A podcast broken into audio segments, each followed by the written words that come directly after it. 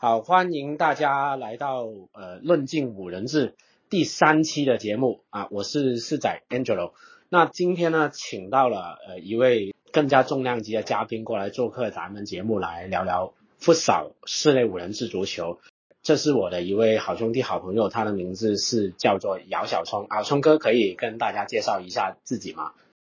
大家好啊，我是姚小聪，是现在惠州市足协任职，也是以前是十一人制的职业球员啊，退役以后从事这个室内五人制足球的教练员工作啊，现在也很有幸的成为亚足联现在副手。L 三级的教练员，在聪哥介绍完之后，我顺便也提一下，哎，我听聪哥说，这个 L 三现在中国这边是还没有人像你这样子拥有这个级别的证书了是吧？暂时现在通过考核的，现在在亚洲只有开了三个班啊。首先第一个班是在伊朗，疫情的时候一九年，然后第二个班是在泰国。第三个班就是我们熟悉的中国香港哦，是我们是中国有五名教练员一起去考，呃，但是据我所知，好像另外四名教练员都没有通过，所以很可惜，变成了我现在是咱们国内唯一一个 L 三级的教练员。在冲哥说完这个东西之后，我们可以稍后会跟大家讲一下关于教练员这个部分啊。还是回到我们的老话题吧。哎，我想也问一问聪哥，因为您的自我介绍当中也说到了，你本来是十一人制的职业球员啊，曾经在深圳、连香港那边踢球。那当时其实是怎样的一个机缘让你接触到不少室内五人制的足球呢？当年我是在一零年准备在十一人制退役，当时应该如果没记错的话，应该是在五月份左右的时间。那当时我想学习十一人制的教练员，但是呢，当时在香港，由于我们属于国员，就是国内支援香港的呃球员，又不属于外援。嗯嗯嗯。但是我们注册是在香港注册，但是我们不是香港人，所以我在香港报培训班的时候呢，没有名额。后来我就很机缘巧合的，我去学了五人制，当时其实对五人制也是一知半解。啊！但是后来退役以后，就发现我们这广东的这个朱超如火如荼的在打啊。后来发现，哎，但是这个朱超很少队伍是踢的真正的五人制足球。嗯。啊，后来就开始跟这个五人制的带队，退役以后回到了深圳，从事了开始这个五人制足球教练的这个角色。啊，我在这里我追问一下聪哥啊，就是刚刚你说到，就是因为自己当时是国员的身份，在当时还叫港甲吧，应该是还没叫港澳啊，在港甲那里踢球，然后呢就说因为香港足总没有给到你们这个名额，其实是不是也正是因为这样的原因，所以就刚好是不是可以说白了，就刚好五人那边有了，就有点机缘巧合这样报了过去呢？对，是的，是的。哦，原来是这样子。那其实我顺便在这里再跟你深挖一下，可以分享一下，就是你大概什么时候，比如说从你一开始不知道是什么情况，可能觉得呃有一个教练班就先报了，然后到后面你什么时候开始意识到这个运动跟十一人运动其实有很大的这个区别呢？嗯，应该是在我参加完第一个学习班以后，我才发现真正的五人制足球。不应该像我们退役十一人球员那样去踢啊，才能发现到了区别。所以刚才我讲的，后来回到了我们国内啊，深圳有个队伍参加朱超联赛，机缘巧合也找到了我，说哎，要不你带带喽？然后我说我看看吧。我一看，哟，确实联赛也很正规，但是很多队伍他还是踢着十一人制足球的五人制场地。踢球而已，嗯啊，所以它不算真正意义的五人制足足球，所以那个时候我就区分出来，哦，原来我学的还是比较深层的五人制足球。嗯，哦，就啊，其实我觉得聪哥这个呃，当时我们所说的这个入门呃是入的挺对的，这个是非常重要。哎，可以呃大概讲一下当时其实你在带队的时候。既然你发现了我们现在当时国内很多球员他踢的都是十一人的足球，十一人的那个思维，所以其实可以讲一下，其实你带队的时候。会不会给你有一些什么困难啊？或者说最大的感受是怎样的？因为我我跟你都比较熟了，我听说你当时跟我说过，你是在梧桐山呢，你是带着一群小伙子来练的。其实那个时候有没有什么深刻的东西可以分享一下？你带的让他们灌输他们这个思维，有什么东西可以讲一下呢？简单的回忆一下吧，因为是一零年，也是十二年前的事情了。从事这个室内五人制的教学已经有十二年了。当年呢，一零年的时候刚接手带队伍，队员也是来自十一人制足球的一些青年队的队员。当时我们是在人造场的十一人制场地划了一个五人制的区域。当时我们一直练习，练习了将近有一个月的时间，我们就约了一支，呃，当时是在备战新一届的朱超。当时呢，我们就约了一支朱超的老队伍去踢一场热身赛。嗯，一踢。我们去了对方的一个室外的五人制场地，它是地胶的，嗯，可以防雨的那种地胶。但是那种地胶是不是阻尼也是不是很大的那种，就非标准的那种地胶的？呃，那时候有这个标准。据我所知呢，当时呢，它是五人制足球呢是可以在室外的地胶踢的。当时朱超也曾经有过在室外踢，它室外不是。人造草也不是水泥地，它就是跟以前的复合地板，就是地胶地板是一样的，一块一块拼接成的。但是它是室外的，漏水的。然后当时我们跟他们踢呢，我讲回这个呃教学赛啊，踢呢我就发现了一个问题，怎么我们的球员不适应在场上，经常打滑，嗯，啊也穿的是室内足球鞋。后来呢就看了两天录像。因为打完比赛了以后，也是个输了个很大比分，然后呢，我们就后来教练组啊，包括领导啊来看，俱乐部领导看，你说，哎，按实力不会差那么远呐，自己也看录像，后来就发现一个很大问题，我们平时训练是在这个人造草上训练，大家对这个地板踢足球是一点都没接触过啊，后来我就改变了训练方法，把在人造场的训练换到了 PC 胶的这个篮球场上训练，哎，那个时候啊，脚底踩球、拖拉球的一些五人制的技术动作，自然自的就出来了。哦，对，因为在人造场当中，有时候力量大了传过来的球还是脚弓会比较多，因为毕竟孩子们队员们不是从小就练五人制嘛。嗯嗯嗯，发现了有这个区别，然后当时呢还有一个更大的区别，就是我们参加了地足超了，备战完了以后，以为哎呀 OK 了，在篮球场上训练。当时呢，我也因为刚转五人制，我也对这个脚底技术啊的使用也没有太抓的太紧，或者叫做没有意识到脚底那么重要。我们在地场足超的时候。代表喜事深圳喜事队打第二届的足超的第一轮第一场次的时候，我们客场去韶关挑战韶关当时的新城，嗯，韶关新城。跟他打呢，输了个也是个大比分，可能第一场也叫做第一场的室内五人制足球的比赛第一场执教吧，楚子秀。啊，输了十一个还是十三个我忘了，是比比二的，十一比二十三比二我忘了。当时的这个比分感触也很大啊！当时我们是战二二，当时我们的学习的对象就是中华台北队的呃整体打法。当时我们输了很大的比分，也是回来了重看录像，发现一个问题：我们的球员在比赛当中木地板用的很多都是脚攻球技术，只要韶关队一紧逼啊，我们就丢球，就输单刀球。哦，呃，所以后来又重新去观察录像，去看这个细节，又发现了，哎，原来踢四六五人脚底踩球，他们不上来抢，为什么呢？后来，哎呦，慢慢开始练习，队员们的反馈就说了，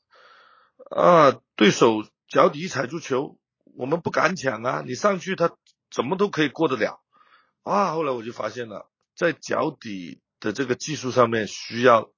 深入的加强了，哈，到那个时候才出现了这个真正走进室内五人制的这个重点了，包括后来的教学也在这里开始产生了很大的变化。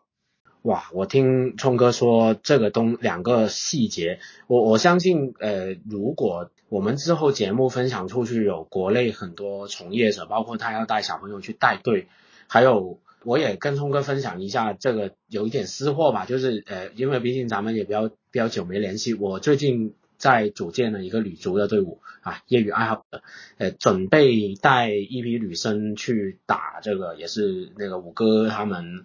呃，组织那个乐理甲，哦，啊，那个比赛啊，我听你这么一说的话，我我我就想，咱们呃，就踢得比较好的那些女孩子，可能真的还得就像你说的这两个重点，就是第一个去 PVC 这种场地去训练，让他们熟熟悉这种平地去踢球的感觉，因为他们现在训练还是。比较基础那种，呃，就是说人造草了。尽管我也意识到，就是他们之后，呃呃，要参加这个比赛。然后第二，包括你说的这个脚底拉球这个东西，据我的观察，他们都是学十一，呃，十一人那里过来的，所以这个东西我发现他们是没有的。毕竟现在的呃室内五人制啊，今年国际足联也改了，呃，我们统称改副手已经变成了五人制足球。就室内室外现在都叫副手了，是室内五人制足球是副手，室外还不算。呃，因为毕竟现在五人制足球跟十一人制足球是区别非常大了。对，啊，是非常大了。除了说我们五人制是给十一人制的球员或者十一人制足球，呃，做基石以外，啊，还有正常的五人制的联赛、五人制的亚冠、五人制世界杯、亚洲杯等等。这些都一直都有啊，所以现在真正发展这个，应该我可以这么讲吧，就跟当年的游泳，以前是竞速的游泳，当时是竞速只是比快慢，开始慢慢的有跳水，有这个花样等等的啊，现在我们五人制就是其中之一，这样应该会让球迷朋友们容易理解一点。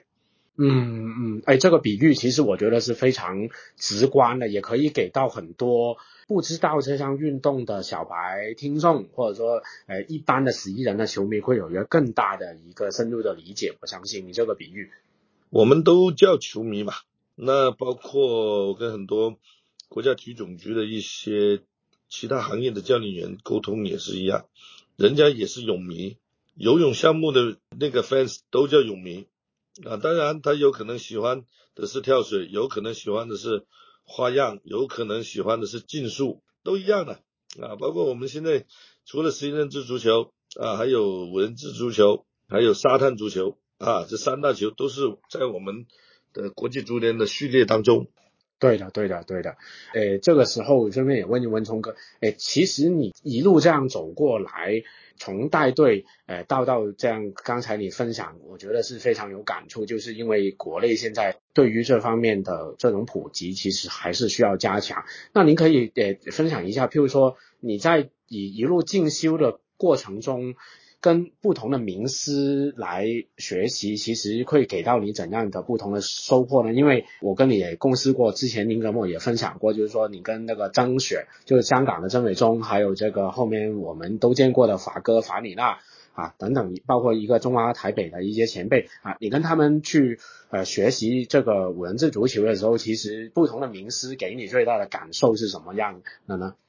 当初因为在铁栏。在深圳南宁铁狼俱乐部工作的时候啊，遇到了很多不一样的一些前辈，呃，有这个刚才您说到的这个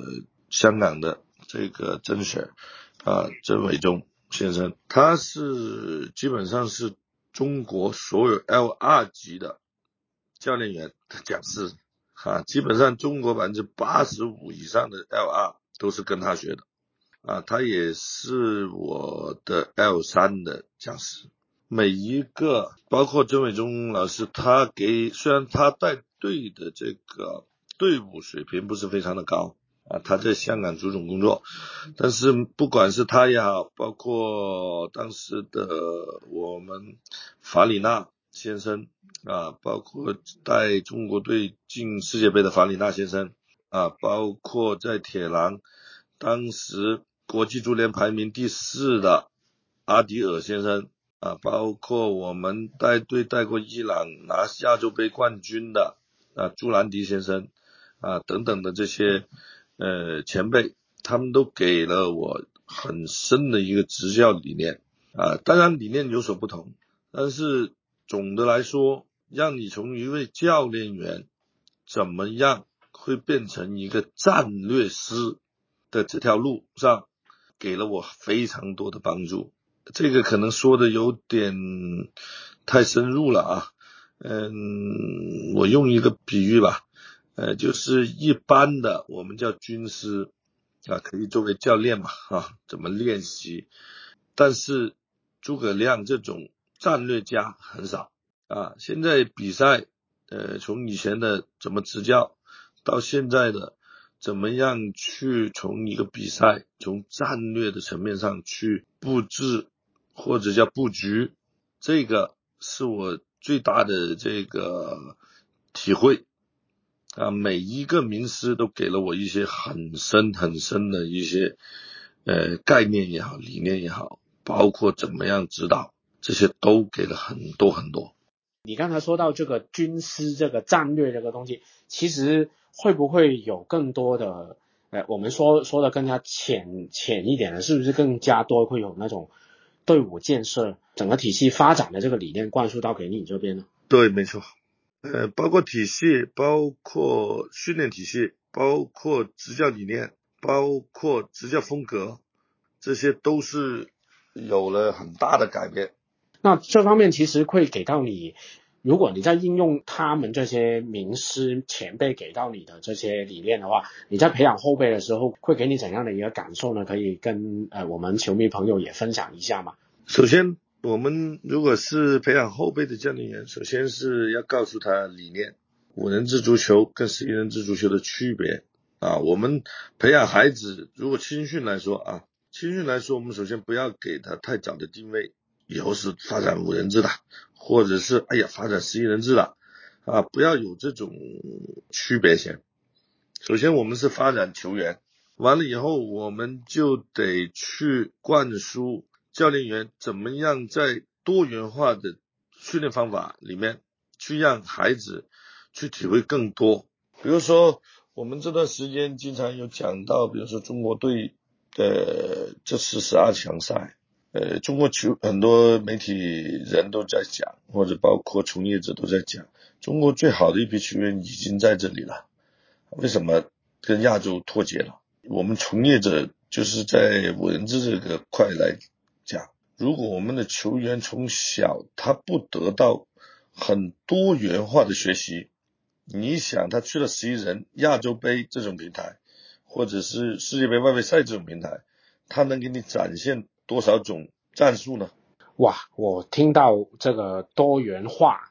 这个词，呃，我觉得这个是我们这个节目能够请到聪哥过来做客的一种幸运啊。为什么呢？首先，呃，我觉得呃，之前给我很大的一个感触就是说，呃，我们老是说这个青训的这个层面。啊，怎样叭叭叭叭叭怎样的发展？包括其实，呃，我们呃现在可能国内像咱们这种呃都会关注五人制的一群球迷吧，啊，我们都会说五人制到底给青训怎样的帮助？哎，这里我也跟跟聪哥这边来分享一下，就是呃我们第一期的嘉宾啊，我另外一个哥们他呃呃方硕他说到了。啊，这个文字的这个技术的层面，还有啊，给到啊球员，给到小朋友一个参与感啊，它的重点是参与感。那啊，聪哥这边呢啊，说到了一个多元化啊，我觉得这方面其实呃，我在这个地方也做一种小小的总结吧。我觉得这个是相信希望这个我们这群足球人啊，不同领域去坚持足球的足球人，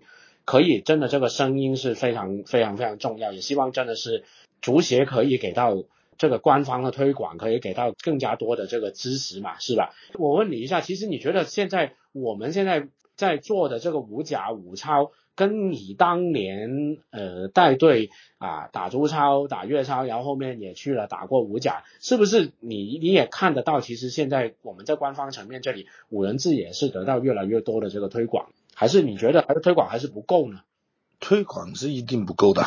啊，你觉得是哪方面不够？比如说中超、粤超最早期，呃，每个队伍会得到一场，嗯，来自广东体育台的一个现场直播。嗯嗯。啊，它的商业价值当年吧，一零年计算不少于五十万的商业价值，直播两小时的广告的这个植入啊。但是现在我们武超也好，武超就好一点了，它毕竟顶级联赛。它会有足球频道和 CCTV 五加的一些报道啊和这个直播，但是不多。但是我们以前我记得朱超的时候是每个队伍都可以在一个赛季当中去申请一场直播的比赛，自己主场啊。那我们讲的，如果十个队，那就是有十场的直播，这个曝光率是非常的高的。啊，而且我们当时是省里面的比赛哦，不是中国的顶级比赛。那现在武超的推广来说，开始慢慢的非常好了。呃，抖音号啊，各种各样的都在直播啊，足球频道啊，还有一些 A P P 直播的 A P P 啊。但是我们的武甲呢，就呃作为二级别联赛，一些重要场次，比如说冲超战。呃，一些电视台的这个直播，我觉得是偏少了啊。如果没有足够的直播啊，从而呃商业赞助，呃包括商家的投入也会相对减少啊。这个足球跟商业它必须，它毕毕竟现在的足球。啊，现在包括五人制足球和十一人制足球，它已经早就走进了商业社会。对的，啊，要不的话，你不可能，任何人你不可能踢职业，你踢职业这薪资怎么来？你是业余，你就是踢着玩。但是作为顶级联赛，你必须这个职业联赛，你就是得让从业者都安安心心的在这里发展，那你才可能一年两年。三年、五年、十年才可以培养人才啊，才可以把这个事业做大啊。但是如果我们不能把它变成职业，比如说现在我们五人制的这个平台出现很大的一些呃漏洞吧，那我们也不在这里详细说了。这些漏洞也会变成了阻碍五人制足球尽快实现职业化的一些阻碍石。其实说白了，就是你刚才说到这个多元化这个东西，其实我们目前来说，主流还是小球员，还是啊，他会接受比较多的十一人的那个青训，包括他一路晋升的这个路。但是，也，因为我后边呃在跟你在深圳公司过了之后，我回到了广州这边，也从事过深圳，呃呃，从事过这个青训的这个发展。就我跟你分享一下，就是。我后面带的那些队员，他们其实很多家长对于这个五人制，包括他们孩子对于这样的一个出路啊，这个东西，其实他们对于文字这个东西是很少很少这个理解。听你这么说，我也非常感触，就是这就是可能就是我们现在这个足球也上不去，其中有没有一个多元化的这个道路的一个原因吧。顺便问你一下，我记得我当时一直有跟你交流过这个这个越南这个话题啊，其实。越南是不是就是从你刚刚开始呃接触五人制的时候，其实那个时候他们也是正在搞这个东西，然后到到后面啊，我们就变成了我们现在国家队的五人制，现在都打不过了他们了，是不是这样的一个发展趋势呢？越南的事情就我们浅表讲讲就好了，因为我们当年我在铁栏工作的时候，呃，两次亚冠去了两次越南，呃，亚洲杯也去过一次越南。包括泰国的文字，我们也是略有研究。越南是在一八年前，就是零八年，跟阿森纳签订了一份十年的呃合作协议。对对，这个我听说过。对，十年，所有越南足协牵头，所有的这个青训机构啊，包括职业俱乐部，统一学习阿森纳的这个青训体系。嗯，这是其一，其二，越南它的五人制跟十一人制是分得非常的开哦，跟我们近五年的五人足球发展部和青训部中国足协的也是差不多。但我们走的后了，人家说我们说越南说是零八年前的事，那他们发展五人制的道路可以这么讲嘛？呃，首先越南球员的小零块一直没有丢啊，现在我们不怕讲，广东的小零块都快丢了啊，对的对的，那一个一个国家很难丢得掉。呃，第一个，第二个，在越南我知道有个细节，现在你能看到，现在近三年。你可以看未来的十年，越南所有球员他都有比较强的个人能力，边路的突破个人能力。他们当时我看过他们的训练大纲，呃，他们要求每一批只要超过八岁有个人突破能力的孩子以后，他们的队伍训练会在边路安排一个特殊的区域。这个区域是什么区域呢？只要进攻来到这个区域，防守球员只能一个人进来，进攻球员就必须在这个区域突破，完成突破才能传球。这个你能闭着眼睛想一想那个场面是怎么样的吗？可以，可以，可以想象得到。现在其实你看到越南也好，泰国也好，他们包括伊朗，伊朗就更不用说了啊。越南我是看到他们有这个教学的这个叫做指引吧。然后他这么在边路，特别是在这个中线往十米区的边路，在大点球点十米的整条边的两米内，边线往场区内的两米，这个区域是必须要突破的区域。这就是类似于我们所说的十一人里面，就是你打到快要到内部进攻三区那个位置，你必须。嗯，突破内切射门，就类有点类似你说我我可以想象得到这个感觉是怎样。对他也不一定是射门了，突破后他可以传球，可以再做球给队友，可以再给中锋。除了射门也有很多方法。但现在我们反观我们中国的五人制足球，大家也可以看看了，中国我们中国的五人制足球的一些，比如说武超，哎，或者是我们大球的。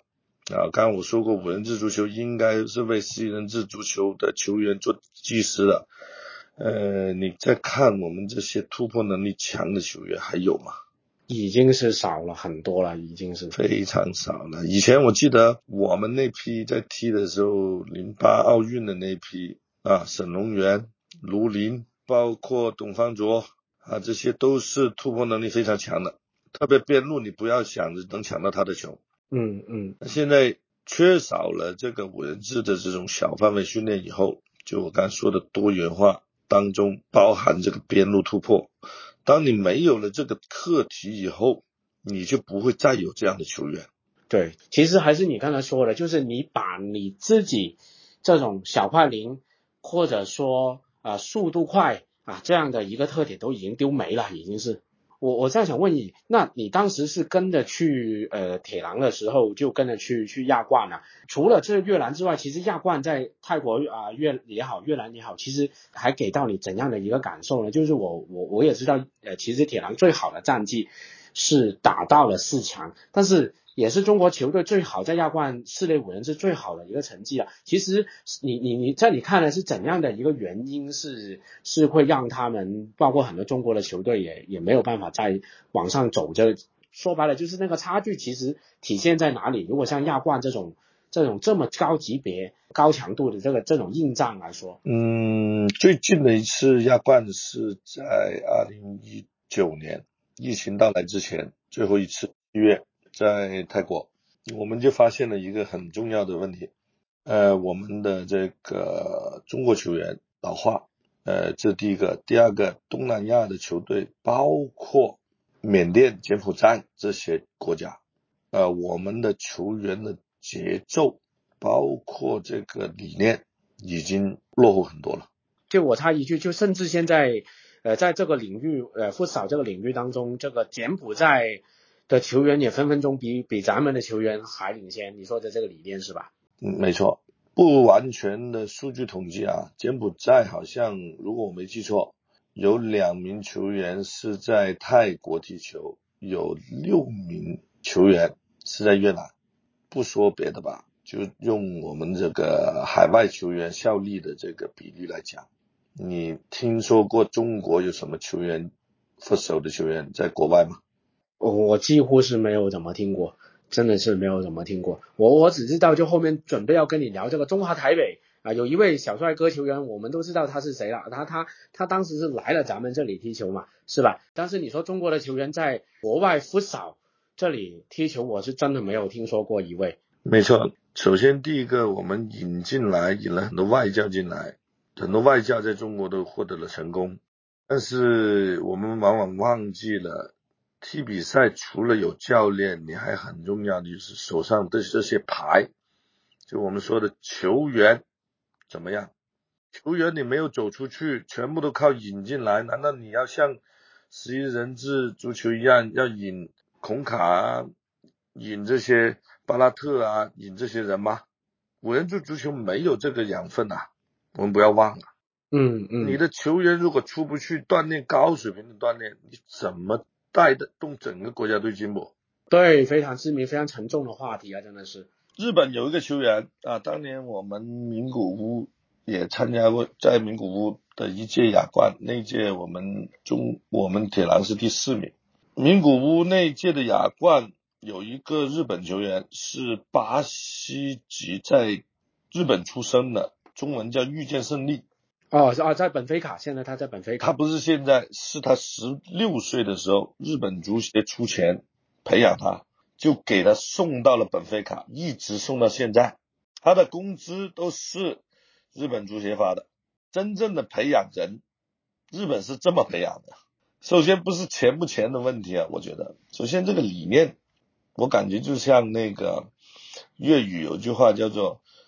几条街都追唔上”。就是甩了，就是其实就是甩了 N 条街啊，我们所说的是吧？因为我插句话，就是你说遇见胜利这个这样，就你刚才说，原来他的工资是日本足协来给他，我觉得是给我一个太震撼了。因为这东西我插句话，我我们都知道，其实是五人制跟这个富少跟十一人制这个商业上面其实有很大的这个差距啊。所以你说为了这个球员得到更好的发展，然后。啊，给了他这么大的支持，我听起来我觉得这个是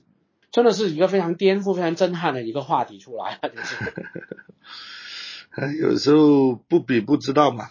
大家一了解了以后才会发现到差距。不管是差距多大，我们也是在这个从业，从业我们也希望拉小这个差距。嗯。啊，因为现在我们的这个东亚，我们讲近年的就东亚 U 二零。队伍连蒙古都打不过了，是在不少这个领域吗？蒙蒙古都打不过吗？蒙古都输，对。然后在最近的一个 U 二零的副手的亚洲杯东亚区的预选赛，一九年的事情吧。嗯，然后更别说跟台湾打，我们现在打香港都费劲。接着这个沉重的话题跟你继续聊下去，其实，呃，因为你你你的资历我是非常清楚的，就是你一直是跟这个香港还有中华台北。这边的前辈跟他们都有很多的交流嘛。其实你譬如说中华台北吧，其实他除了小季一个球计胜法，一个球员当时是过来了我们这边武超这边来锻炼之外，那其实他们对于整个五人制的这个理念啊，包括他从业者这方面，其实可以讲给跟我们听众朋友讲多一点嘛。其实因为很多人都觉得台湾是一个足球荒漠。但是其实不是的啊，其实不是。我在这里跟大家也普及一下，其实他们的副嫂是很厉害的。所以我想听聪哥可以可不可以讲多一点这个你跟他们交流的一些见闻出来，就呃台中华台北的五人制的。嗯，讲讲一个我们以前中国嗯的发展历史有出现过的情况。台湾的副手是源自于当年他们承办的世界杯比赛。对。对，这个我也听说过。他就一直有一批从业者专门踢五人制，他不踢十一人，跟我们现在的武超很像。武超球员不踢十一人，专心踢五人制。但是呢，我们不要忘记，台湾是没有职业联赛，他们只有一个台湾的企业联赛。哎，对的，对的，叫做台企联赛。呃，有一个见闻，我想分享给球迷朋友们的，就是在嘉义。的一个大学，呃，一个高中不是大学。这里呢有一个前台湾国家队的队长，叫做朱家伟，你也听过啊。然后呢，他在里面任教师，但是呢，他在学校里面呢只练五人制，嗯，很多呢就是在五人制这个领域想突破进台湾队的一些孩子，他们就会冒名去到学校跟他训练，或者是想考他的那个高中。嗯，但是呢，据我所知呢，他的高中非常容易进，但是进他的队非常难。为什么难呢？他做了一个这样的事情：凡是要进他五人队的球员，先剃光头，等三个月，嗯嗯，观察三个月，啊，不是训练观察，是生活观察，才决定给不给你进他的队伍。哦，还得要这样的一个入门。啊，但是我跟你讲，呃，我是一八年考的 LR，在台湾，到现在为止，我一直看他的呃 Facebook 和那个 WhatsApp，他的现在的球队已经在高中可以高一支队、高二一支队、高三一支队了。哇塞，只是说一个学校哦，我们也可以这么讲，台湾不大，也是我们的一个省份，但是我们在中国这么大的领土，我们也找不到有一个高中可以这么发展的。理解理解理解，我我觉得这个这个是给到给到很多校园足球的教练啊，或或者说从事校园足球的体育老师一个非常大的一个启示跟冲击，真的可以用冲击这两个字给他们也听一听。嗯，是的，因为这个需要做出的牺牲非常的多。粗略的讲，现在他是他是总教练，他下面要配备了三个助理教练，每个队伍他们都在室内训练，他们只有一个馆。嗯，那换句话说，总教练要跟三支队，他付出的培养人的这个这个这个心血和时间是成三倍的。对的，所以为什么这些年中华台北的这个青少年的水平，五人制的水平非常的高，而且这个只是台湾的一个毛鳞凤角，分享给大家吧。觉得你这个分享是很有意义。譬如说，你刚才说到了这个一个省份啊，一个高中的队伍有一位教练，然后他播下了种子，然后呃说一个年级一个年级有一个很高水平的代表队来代表学校去参加高水平的比赛。我觉得现在说白了，我们现在呃一个高中，因为我们当时在铁狼的时候，我们也知道，譬如说我们拿拿这个步高来说吧，是吧？布吉高中来说吧，我们铁狼当时的教练过去带步高的校队，就步高的校队，当时我没有记错的话，都是比较多的是高二的、高三的主力的学生嘛，是吧？啊，然后高一的新生啊进去做替补，作为一些什么什么梯队啊，这些这些小弟的那些球员啊，步高部级高级中学，对，步级中学就不高是只是说一个学校才一个队，但是你刚才说到的是三个年级能够代表学校去打比赛啊，我觉得这个就已经是一个啊不比不知道啊，一比就就吓一跳啊，这个是我跟你都亲眼见证过啊，非常羡慕。对，我不知道怎么说，因为你你你说你说现在这个问题的话，对于我们现在国内很多这个从业者来说，就是像你说的，愿不愿意去奉献跟这个牺牲这个问题，因为朱家伟这一个我我我是呃知道他之前是非常有名啊、他应该是没有记错的话，他是那个小纪他们的前辈吧。嗯，对对，师兄，然后他做这个事情，呃，包括在那个江门千色花那位老先生，哎，叫叫什么名字来着？张展维啊，对对对，张教练，对他也是在这个呃台湾这个五人制当中也是做了非常多的这个这个奉献嘛，因为他自己也说，就是世界杯申请下来，然后再举办、承办，再去在台湾找体育馆。以前的台湾比现在中国还闭塞，所有体育馆根本不可能踢足球。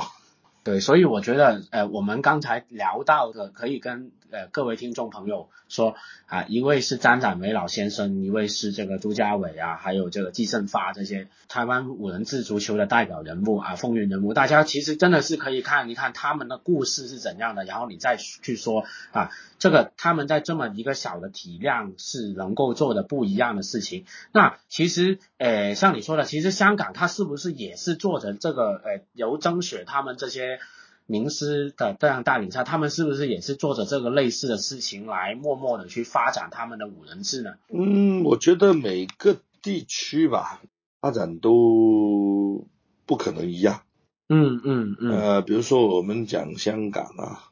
香港呢是一个，不管是大球小球成绩，它都不是太突出的一个地方。像在香港。呃，去年呢拿到了香港政府的一个三亿的一个发展基金，嗯，他们努力的去发展这个五人制足球，但是呢，他们香港又场馆的问题，他们主要就是发展这个实地水泥地的一个五人制足球，啊，它这个也特色也很不一样。对对对，他们都是那个波地嘛，硬地嘛，没错，硬地。他们像他们现在呃也开发了一个新的项目，就是四人制足球，就是五人制的基础下没有守门员，然后球门要小一点，是一米五乘一米二的球门，跟我们中国的三人很像，就是那个禁区不能进去，但是呢场面呢是四对四，他把五人制足球的所有整体套路、小组套路，包括个人战术。都无缝衔接的切了进去，为了给五人制足球培养人才，他们的球员的这个四对四的能力越来越强。哦，他们现在就是四对四的比赛。嗯，展出空位你就可以打小门。呃，他们没有什么说跟我们中国一样，像我们大陆一样的这个五人制的青少年比赛，他们没有。他们的五人制要不就是成年。要不直接就青少年，不会有什么区的比赛，小学校园的比赛不会有的。反而他们把我们中国的校园足球这一块，他把四人制足球装了进去，所以他们未来，我相信越来越多小年龄段校园足球接触了以后，未来香港也会是一个发展五人制足球非常盛行的一个地方。从前香港是没有资源去做这个事情，呃，随着粤港澳大湾区下一届全运会，香港也是主办方之一，也香港也成功申请了室内五人制足球所有项目在香港举办，所以他们这三个亿的五人制的足球发展基金非常的有必要，未来他们在下一届全运会，我估计会是争金牌的非常有力的争夺者。我个人觉得，香港现在这几年，我会我已经瞄到了他们，呃，足球在慢慢慢慢的去，我们说闷声发大财，可以说白了，就你说的这个五人制这情况，包括他们十一人制的一些教练员啊，像陈陈婉婷啊，他们过来我们。你去深入基层去去执教啦，还有包括他们十一人制像节制啊这些队伍啊，他们能够在亚冠这里有更大的突破啊，我相信是在默默的在发力的，我是我我我我是看到这个东西出来的。是的，呃，现在嗯，香港的情况也是一片大好啊，他们的一些资源的补给，特别在这次全运会当中，听说也是在申请。五人制进入竞技组，嗯，竞技组如果五人制足球在全运会进入竞技组的话，呃，就证明了未来五人制足球另外一个春天又来了。嗯，对的，对的，对的。那我觉得，呃，像这个一个香港的，还有台湾两边的同胞，他们在因地制宜这方面，其实是给了我们。大陆这边非常非常多的启示，所以其实啊，我们节目还没结束，但是我觉得也是在做出一个呼吁。我觉得到时能够聆听咱们这个节目很多的从业者，还有一些呃高层的一些领导们，我我我真是觉得这两个地方是可以给到咱们足球这里是太多太多的这个借鉴以及这个启示了。好，顺便也跟呃聪哥来聊一聊吧。其实，在呃节目的尾声。哎，咱们之前在深圳这里共事，然后后面我回了广州发展，哎，后面也去了惠州了，哎，其实嗯，顺便想问你一下，就是惠州跟深圳其实两边的工作会有怎样的一个不同呢？首首先，现在我是在这个足协工作，也是承蒙呃惠州的市委市政府啊，包括体育局的一些领导的关爱，是。青少年足协和惠州市足协都给了我一个秘书长和副秘书长的一个职位，做青少年发展呢，跟呃五人制足球发展的这个重任，在足协工作跟俱乐部最大的工作不一样，就是我现在以前我们在俱乐部共事的时候，是我们要发展呃可能叫做社区或者是俱乐部的人群，对青训社区的发展，对对的，比如说我们说南岭村嘛，哈。然后现在我在惠州，我觉得是一个是责任跟任务更重了，责任更大了。呃，我们是现在是要推广整个惠州的足球，特别在我为什么来惠州，呃，也是领导看到了我在这个五人制足球这个领域当中，呃，拿到了 L 三的这个牌照。也是中国绝无仅有的，当时绝无仅有的，包括现在也绝无仅有啊的第一人。呃，也希望通过这个牌照，通过我可以在惠州全力发展五人制足球，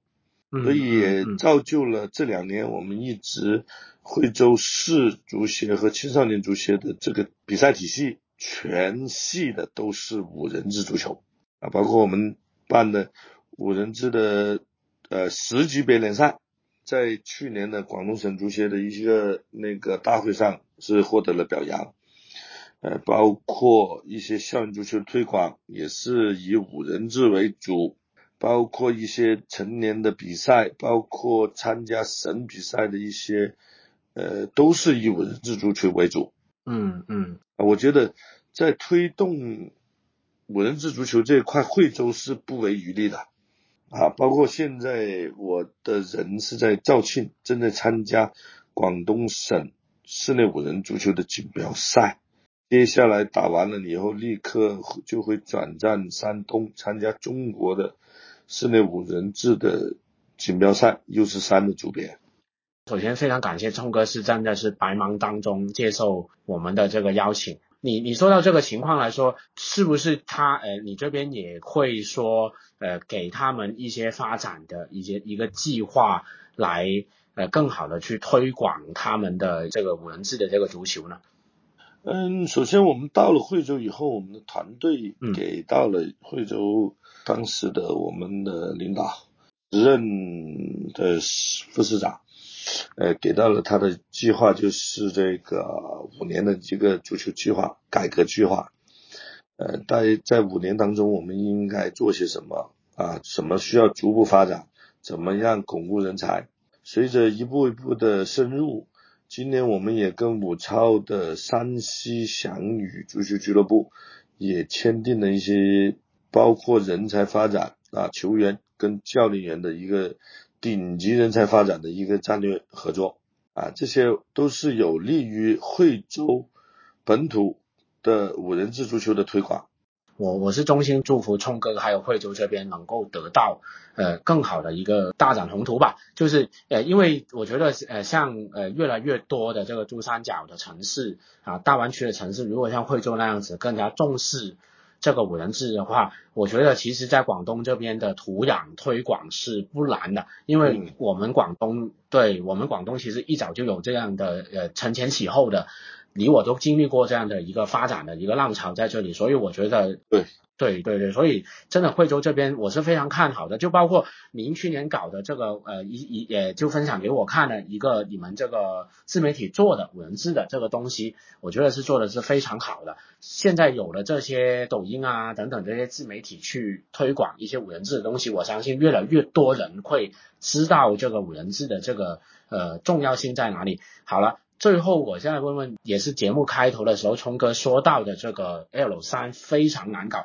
其实，在结束之前，你有什么样的一些启示啊，或者说心路的历程可以分享给后面的教练员去去鼓励他们在网上去走呢？因为我觉得现在给我的感觉，就朋友交流，我说句实话，我觉得现在很多教练员其实他对于自己自身的这个规划，首先他是不足的。第二，他可能会他有功利性，或者说他有目的性去选择某一项觉得他自己容易的地方，但是忽略了哪些是好的。所以，诶，聪哥有什么话可以对后面的教练员一些鼓励跟一些启发，跟他们分享一下吗？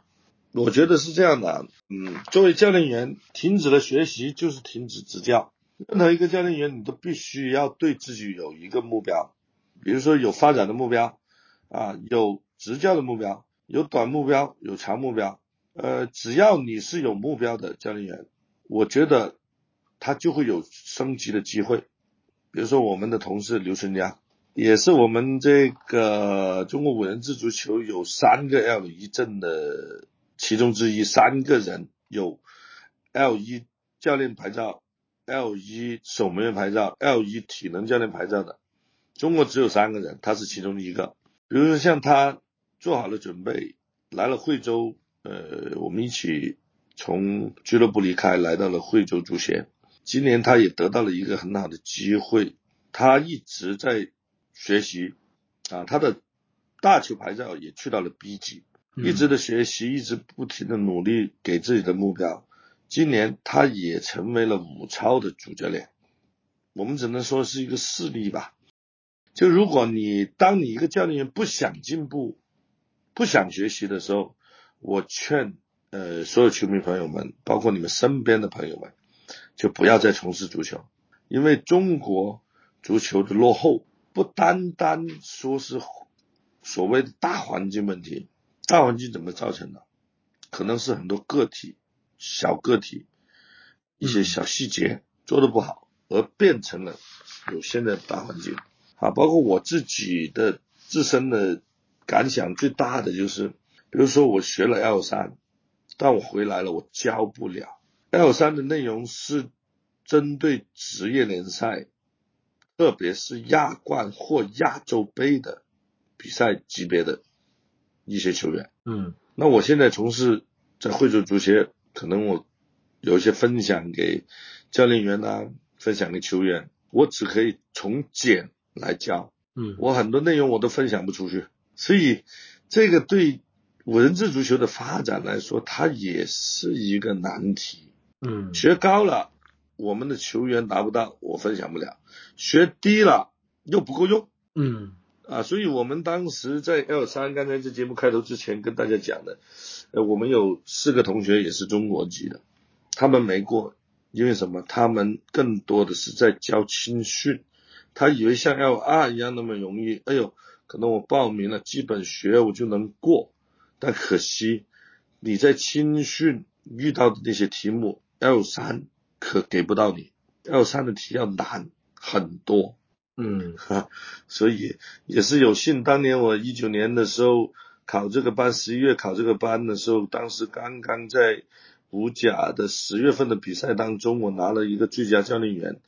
呃，包括对执教，包括之前跟一些前辈的交流，我做了一些垫底的一些工作，做了一些变成了一些我的一些基础。所以当时我比较有幸。是五个中国教练当中唯一过的那一个。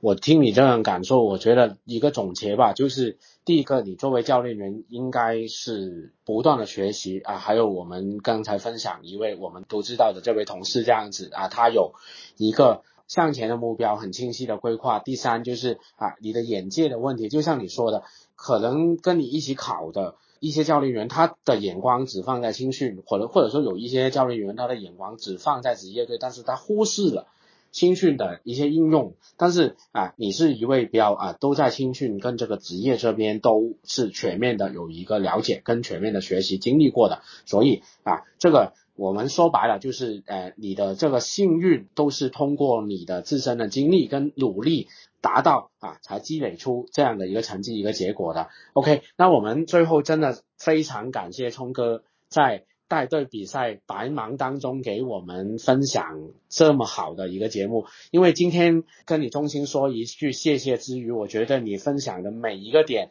对于球迷朋友们还有这个从业者们都是一个非常大的。一个冲击，甚至是呃刷新他们一个另类的洗脑吧。我说的就是重新的给他们开开眼界啊！谢谢通哥，谢谢通哥，